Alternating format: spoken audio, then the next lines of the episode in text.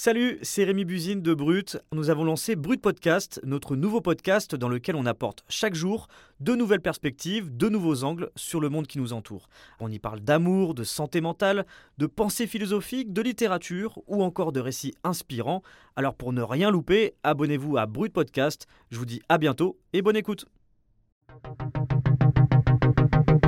Je pense que c'est dur de, témoigner, c'est surtout dur d'avouer à partir d'un moment où on s'est vraiment enfoncé dans les dettes, surtout économiquement parlant, de demander de l'aide. Mon bonheur, ma joie de vivre était vraiment dictée par les paris. Je veux dire, la veille, j'ai perdu un pari, le lendemain, j'étais un peu dépressif, quoi. J'avais pas envie jusqu'à ce que je gagne un autre pari.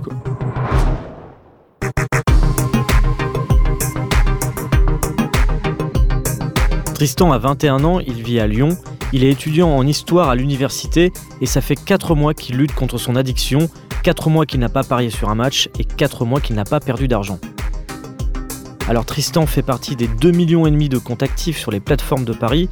Parmi ces opérateurs autorisés depuis 2010 en France, on retrouve les machines du genre BetClick, Unibet ou Winamax. Mais comme d'autres, Tristan a beaucoup perdu, financièrement ou socialement, à cause des paris sportifs.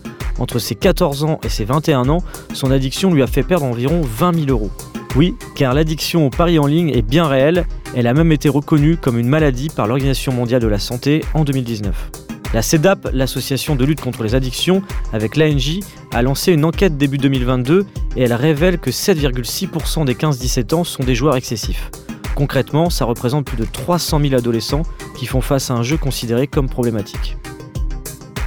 Il faut dire que Tristan est la cible idéale des bookmakers. Les plateformes comme Winamax, Unibet ou la FDJ sont partout. On les retrouve dans les moyens de transport, à la télé ou sur les réseaux sociaux. Et depuis 2018, ces opérateurs ciblent en priorité les jeunes hommes issus de classes populaires et font croire que les gains des paris sportifs sont la clé pour gagner beaucoup d'argent et vivre une vie de rêve loin des cités. Tristan a honte de son addiction, c'est pour ça qu'il nous a demandé de ne donner que son prénom dans cet épisode. Il décide de témoigner aujourd'hui pour éviter que d'autres jeunes plongent dans l'addiction au paris sportif. Je suis Rémi Buzine, journaliste chez Brut, et vous écoutez Défense de filmer.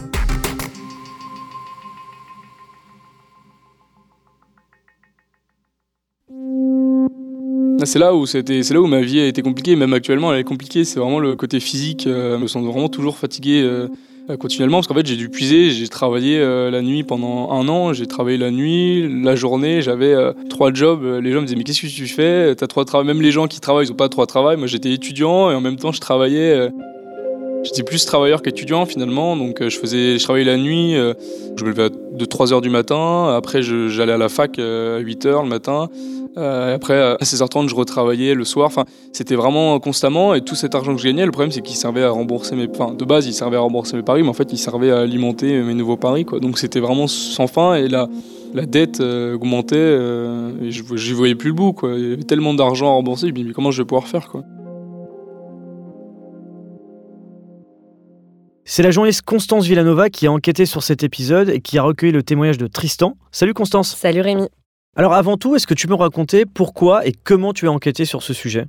En fait, ça a commencé à l'été 2021. On était en plein euro de football et il suffisait de prendre le métro pour voir que les couloirs avaient été envahis par des pubs de paris sportifs. Ça m'a interpellée parce que ces pubs, elles ne visaient pas tout le monde. Sur les photos, on voyait des jeunes hommes souvent racisés, casquette basket, des hashtags en arabe comme Betclic Ralas, donc Betclic Régal, une police de caractère en graffiti, tous les clichés y étaient. Alors oui, je me souviens que dans un de ces spots signés Winamax, on pouvait voir un jeune homme prendre l'ascenseur avec sa mère et passer du bas du bloc de sa cité à une ville millionnaire. Et le slogan c'était Tout pour la daronne. Le bookmaker surfait sans subtilité sur la question de l'ascenseur social, sur le fait que les gains gagnés au pari allaient bénéficier à toute la famille. Gros bisous maman. Elle rentre bien hein? Winamax, grosse cote, gros gain, gros respect. Oui, tout à fait. Et dès l'hiver 2021, le média Le Bondi Blog avait déjà alerté sur ce matraquage marketing qui cible donc les jeunes des quartiers populaires. Mais c'est pendant l'euro, avec la hausse des paris et l'offensive publicitaire des bookmakers, qu'il y a eu une véritable levée de bouclier. Sur Twitter, la parole a commencé à se libérer avec le hashtag No No donc pas de paris, pas de dette. D'anciens accros, des proches d'addicts racontaient à quel point des familles ont été brisées par cette addiction.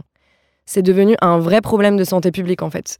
Et c'est à l'été 2021 que j'ai écrit une première enquête en recueillant la parole d'ex-accros. Et pourquoi c'est difficile pour des accros au paris sportifs de témoigner? C'est difficile de recueillir leurs paroles parce que déjà certains joueurs excessifs ne savent pas qu'ils sont accros. En fait, ils ne s'en rendent pas compte. Et c'est compliqué surtout parce qu'on parle de jeunes hommes qui se noient dans les dettes, qui ont emprunté à droite à gauche et qui sont muselés par la honte. D'autant que souvent, leurs familles ne sont pas au courant.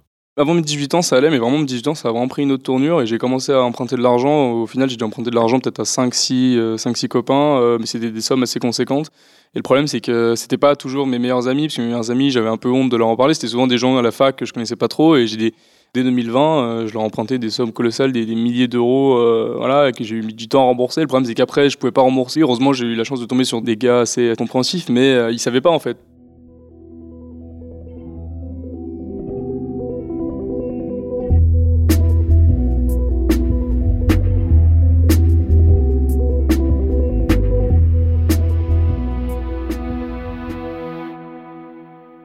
Alors Constance, avant de parler des mécanismes de cette addiction, est-ce qu'on peut se faire un point sur le fonctionnement du pari sportif?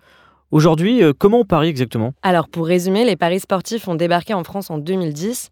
En 2022, 17 bookmakers, donc des opérateurs, ont été agréés par l'ANJ. L'ANJ, c'est l'autorité nationale des jeux qui régule le marché, et on va pas mal prononcer ces trois lettres dans cet épisode. Ensuite, pour parier, c'est plutôt simple. Pour se créer un compte sur une plateforme, il faut avoir 18 ans, une adresse mail, un RIB, et sur certaines applications, une pièce d'identité. Ensuite, on crédite son compte joueur et on bénéficie généralement d'une offre de bienvenue. En général, ça tourne autour de 100 euros. Alors forcément, ça pousse au jeu. Après, il n'y a plus qu'à placer ses premières mises. On peut aller dans un point de vente aussi, dans les bureaux de tabac généralement, et miser sur place. Il y a aussi une affaire de cote dans les paris sportifs. Oui, et là, ça se corse un peu. Pour faire très simple, la cote d'un match, ça représente à la fois le gain potentiel et les chances d'emporter ce gain. Elle est calculée par le bookmaker lui-même. Le gain potentiel, c'est la mise que le joueur a placée multipliée par la cote. Plus la cote est élevée, moins tu as de chances de gagner, mais plus tu peux multiplier ton gain. La cote représente aussi la probabilité d'un événement. Plus la cote est haute et plus le résultat est improbable. Et on peut aussi parier sur plein de sports différents et même pendant les matchs, c'est ça? Exactement, que ce soit pour du foot, de la F1, du volet, du tennis, du basket, des courses hippiques, les bookmakers proposent jusqu'à une centaine de paris pour un seul match. En fait, on ne parie pas seulement sur l'équipe qui va remporter le match, mais on peut aussi parier sur le joueur qui marquera. L'adrénaline, elle est décuplée par ce qui s'appelle le live betting. Donc c'est le fait de jouer pendant le match. En gros, on a un casino dans sa poche et on peut parier tout le temps. On peut parier sur des matchs à toute heure du jour ou de la nuit, de n'importe quel pays. Et c'est cette surdisponibilité du pari qui nourrit les addictions, et ça, Tristan l'explique très bien. Je pense que c'est aussi euh, l'addiction qui fait ça, qui fait qu'on a tellement envie de parier qu'on se lève à 8h du matin, on se lève à n'importe quelle heure, et en fait on prend le premier sport qui apparaît, peu importe la côte, peu importe le match, peu importe si on connaît ou pas. Et je crois que c'était vraiment été accentué pendant le, confinement, parce que du coup, il y avait moins de sport, mais c'est là où j'ai le plus parié. Et je me mettais à parier sur de mes pas que moi. Hein. Je voyais beaucoup de gens, le, le foot biélorusse que personne ne connaissait avant, tout le monde pariait sur ça, par exemple. C'est pareil, en fait, mon cerveau il se réveillait en pleine nuit et j'allais sur mon téléphone, je me mettais à parier, donc des fois je dormais pas. Et puis le matin, dès que je me réveillais, le premier réflexe, bah, aller sur l'application de Paris. Enfin, c'était vraiment que ça, quoi. C'était un peu mon double, en fait. C'était un peu sans les paris, bah, j'étais plus moi-même. C'était vraiment euh, les paris et moi. Euh, on était un peu inséparables, quoi.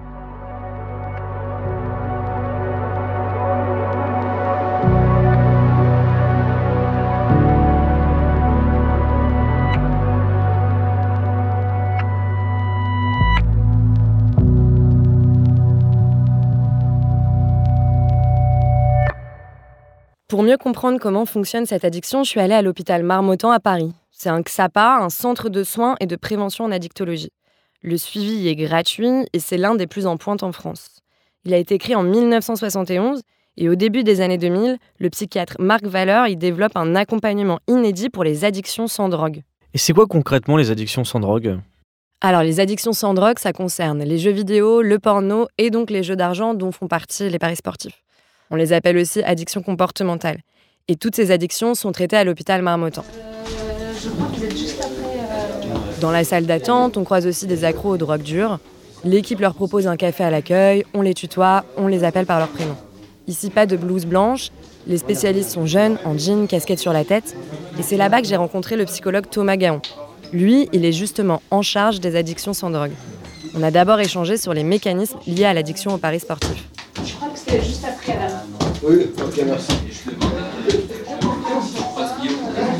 C'est une addiction qui est liée sur l'intensité en fait des émotions, euh, de l'excitation, c'est-à-dire entre le moment de la mise et le moment du résultat. C'est-à-dire donc quand c'est un cheval, c'est entre le moment où il passe, on met son pari et le moment où il va arriver. Il y a tout un état d'excitation psychique, cérébrale qui peut être extrêmement intense.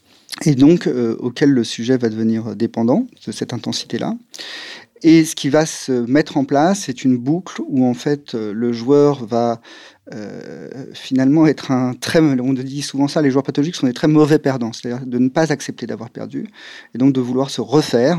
Donc c'est l'idée euh, d'évacuer euh, le négatif, ce qui s'est passé, de l'annuler par la mise en place d'un autre pari et ainsi qu'on va perdre encore et ainsi de suite et qu'on va continuer à avoir ce qu'on appelle un optimisme pathologique, c'est-à-dire la certitude qu'on va gagner à un moment, alors que la réalité des faits montre euh, tout l'inverse. En tout cas, on ne regagnera jamais ce qu'on a perdu.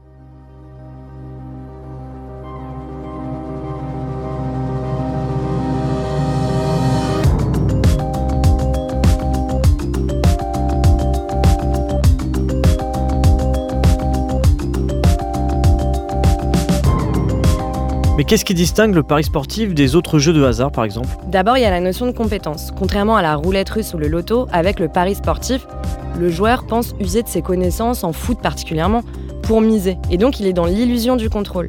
Il pense que plus il va se renseigner sur le sport en question, plus il va gagner.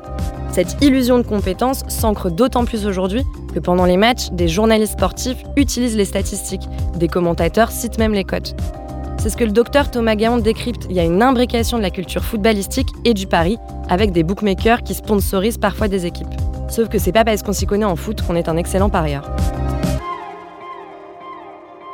C'est une erreur en fait, hein. c'est-à-dire que statistiquement on voit que ça ne fonctionne pas du tout euh, comme ça, pour plusieurs raisons. D'abord, si vous connaissez, vous n'êtes pas le seul à le connaître, d'ailleurs c'est tout le travail des pronostics, euh, les, fois où vous avez le plus de chances de gagner euh, sont aussi les fois où vous allez gagner le moins d'argent. Les codes sont basses. Donc rapidement, même ceux qui s'y connaissent et qui pourraient avoir des paris euh, presque certains, vont prendre des risques, c'est-à-dire multiplier les combinaisons, prendre des paris combinés, des paris successifs, afin d'augmenter leurs chances de gain. Et en fait, leur chance, le risque qu'ils prennent devient rapidement très élevé, et donc réduit en fait leur chance parce qu'ils prennent plus de risques que les autres. Il y a une vraie compétence de parieur qui n'a rien à voir avec le sport proprement dit, mais qui a à voir à comment on gère euh, une banquerolle, un pari, quel pari on fait, quel pari on ne fait pas, quand est-ce qu'on s'arrête, euh, ce genre de choses, qui fait qu'il y a une toute petite proportion de gens, généralement de l'industrie eux-mêmes, ou qui connaissent l'industrie, qui savent comment fonctionnent les, paris, et qui peuvent, eux, parier sans prendre de risques et sans perdre. Mais ça n'a rien à voir, c'est purement de la statistique et du contrôle, et être très machinal euh, pour pouvoir parier sans risque de trop perdre ce qui n'est pas du tout le cas euh, des gens qui ont une culture sportive et qui, avec de l'émotion, avec des a priori qui n'ont rien de scientifique. Ballon piqué de la part du, euh, Suédois. Broma 80e minute, le chef-d'œuvre pour le premier vrai ballon touché et négocié par le néerlandais dans la lucarne de Chevolo, rien à faire. Ça fait 4 buts à 1 pour le Rasenbach Leipzig.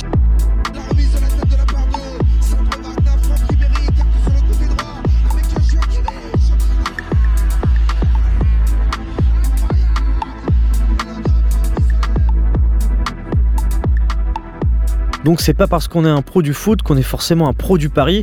La question qu'on peut se poser, c'est pourquoi cette addiction au pari sportif fait des ravages, surtout chez les jeunes? Par exemple, Tristan, il a 21 ans, mais à quel âge il a commencé à parier?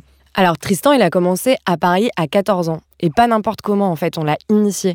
Et ça, Thomas Gaon, le psychologue, a bien insisté là-dessus pendant notre échange. Quand un des parents, un des proches joue et initie un enfant, c'est considéré comme un facteur aggravant par les spécialistes. Mon frère a 4 ans de plus que moi, donc quand j'étais au collège, quand j'avais 13 ans, euh, j'étais en quatrième, euh, j'ai un vague souvenir, et, lui, il commençait à faire des paris un peu déjà avec ses copains.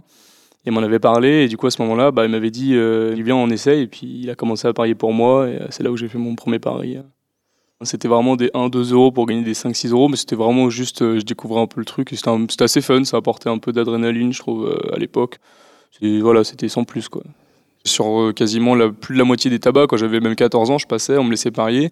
Après, il y a des tabacs qui refusaient, mais des tabacs pas assez euh, restrictifs, on va dire, pas assez stricts. Ce que me raconte Tristan est assez inquiétant. Ça veut dire que toute une population de mineurs accède aux jeux d'argent alors que c'est illégal en France. Au-delà des ados accros, il faut savoir que le parieur type, dans 89% des cas, c'est un homme, et dans 72% des cas, il a moins de 35 ans. En fait, si les jeunes sont les cibles idéales pour les opérateurs de paris sportifs, c'est pour plusieurs raisons.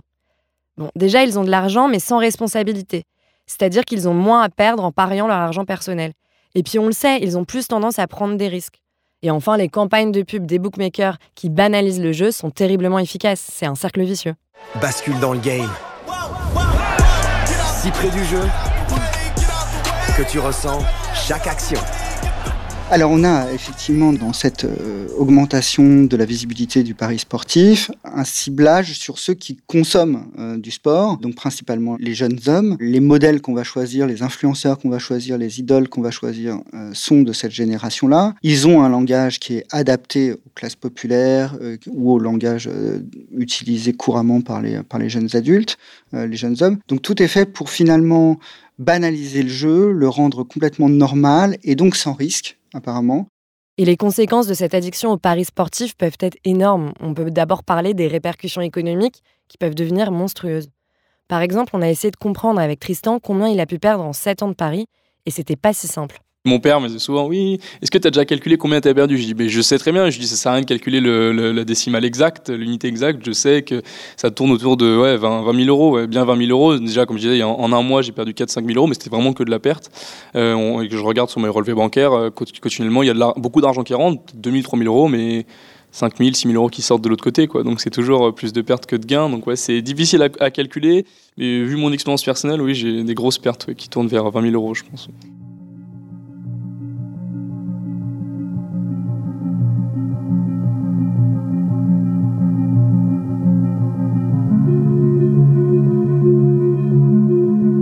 Et puis j'imagine, il y a les conséquences sociales.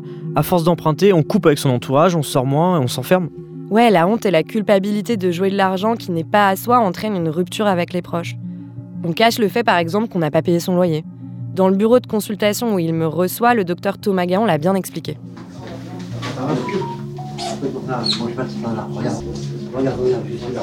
Effectivement, c'est une des addictions les plus suicidogènes. Les, joueurs pathologiques se suicident 20 fois plus que, la moyenne parce qu'ils euh, désespèrent tout simplement de pouvoir s'en sortir, de pouvoir remédier à leur situation, de pouvoir se sortir de, des dettes qu'ils font et des liens qu'ils ont rompus du fait de l'addiction. C'est une, addiction qui, joue sur l'argent. Il n'y a aucune addiction qui coûte aussi cher. Hein. je précise bien, qui coûte aussi cher que le jeu d'argent. En comparaison, l'addiction à la cocaïne, l'addiction au cannabis, rien, rien à voir.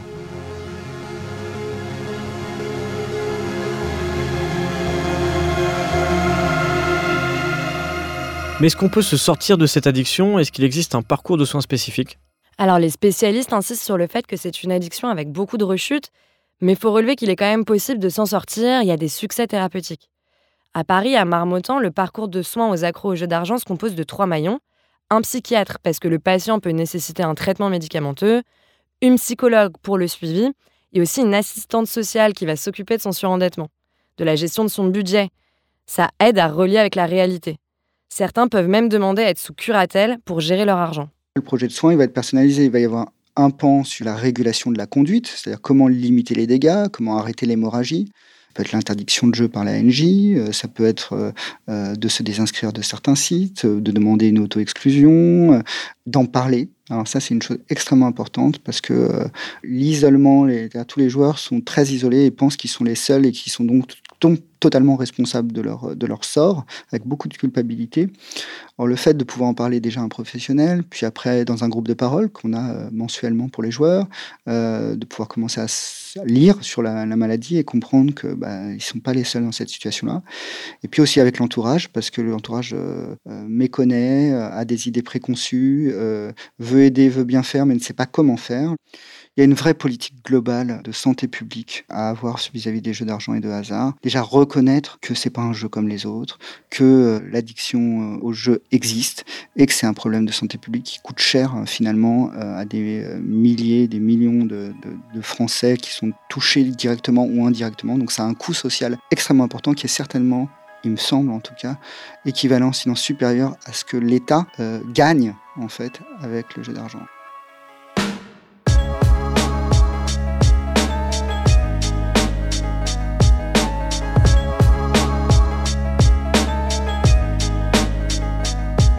Alors déjà, je me posais la question, comment t'as rencontré euh, Tristan Comment t'as fait pour qu'il accepte de témoigner? Alors Tristan, je l'ai rencontré via un appel à témoins sur les réseaux sociaux. Et c'est vrai que j'ai un peu galéré à, trouver des personnes qui allaient être OK pour témoigner. parce que la, majorité des gens ont vraiment, vraiment honte. Et, comme on s'est dit tout à l'heure, ils ne veulent pas reconnaître qu'ils sont accros ou alors ils ont tellement de dettes que euh, bah, ils, sont, écrasés par la honte et n'ont pas, euh, n'ont pas envie de reconnaître qu'ils se sont fait avoir en fait. Qui marque dans le témoignage, c'est de se dire qu'il parle un peu de son addiction comme au passé. Il est en phase de guérison? Alors, ça fait quatre mois qu'il n'a pas parié. Euh, il reconnaît que c'est une période assez courte, mais pour lui, c'est énorme. Euh, il a vraiment été accro. Il reconnaît que c'est pas facile. Par exemple, il m'a dit que ça avait euh, altéré euh, vraiment sa vie sociale et par exemple aussi son rapport avec les filles. Il a eu pas mal de copines en, pendant, pendant cette addiction-là. Et à force, il a commencé à leur emprunter de l'argent. Donc en fait, le pari est rentré dans son intimité. Et, ça, il a eu vraiment du mal à, le reconnaître et, et à s'en défaire. Et ce qui est assez intéressant, c'est qu'avec moi, il a rouvert une application de pari sur son téléphone et on lui offrait tout de suite un code de bienvenue parce que ça fait quatre mois qu'il n'a pas parié, donc le, bookmaker le sait hein, euh, et, on lui offrait directement euh, une réduction pour recommencer à parier. Donc il sait que le chemin est super long. Il a vu euh, un psy, il a vu un hypnothérapeute, mais il reconnaît qu'il a besoin d'aller voir aussi, de retourner voir un psy parce qu'il faut vraiment un suivi très structuré pour pouvoir s'en sortir. Alors pour les rendre addicts, il y a aussi les publicités, c'est ce que tu évoquais on va vraiment jouer sur le côté, on va chercher des jeunes dans les quartiers populaires en leur faisant miroiter le fait qu'ils euh, pourraient euh, gagner énormément d'argent. Oui, exactement. Et en fait, l'ANJ a par exemple fait retirer la pub Tout pour la daronne, ce slogan qui visait clairement une catégorie de population. Et surtout, elle essaye de mettre en place des, recommandations en vue euh, des événements sportifs. Là, on, est en pleine Coupe du Monde du Qatar et elle a mis en place une liste de recommandations. Par exemple, les bookmakers ne doivent plus utiliser euh, un certain jargon, ils ne doivent plus faire fantasmer euh, une vie de rêve aux, futurs parieurs. Et surtout, pendant, pendant les matchs, je crois que les annonceurs sont restreints. Ils ont, enfin, il y, a que quelques coupures en fait pub liées au pari qui, ont, auront le droit d'être diffusées, enfin qui devraient être diffusées. Parce qu'il faut pas oublier que c'est des recommandations, donc on ne sait pas s'ils vont les suivre. En attendant, il suffit de regarder en ce moment euh, dans les rues les nouvelles pubs mises en place par les bookmakers. Et c'est vrai qu'en fait, on voit qu'elles ont un peu lâché les codes euh, qu'on leur connaissait. Euh, typiquement, Winamax utilise l'allégorie d'une pelote de laine avec des chats. Enfin voilà, ils ont complètement quitté, quitté tout le champ lexical qu'on leur reprochait en fait. Le micro va ou les caméras ne vont pas? Vous venez d'écouter Défense de filmer, un podcast original de Brut, Paradiso Media et Spotify. Pensez à bien vous abonner au podcast pour continuer de nous suivre et ne rater aucun de nos épisodes.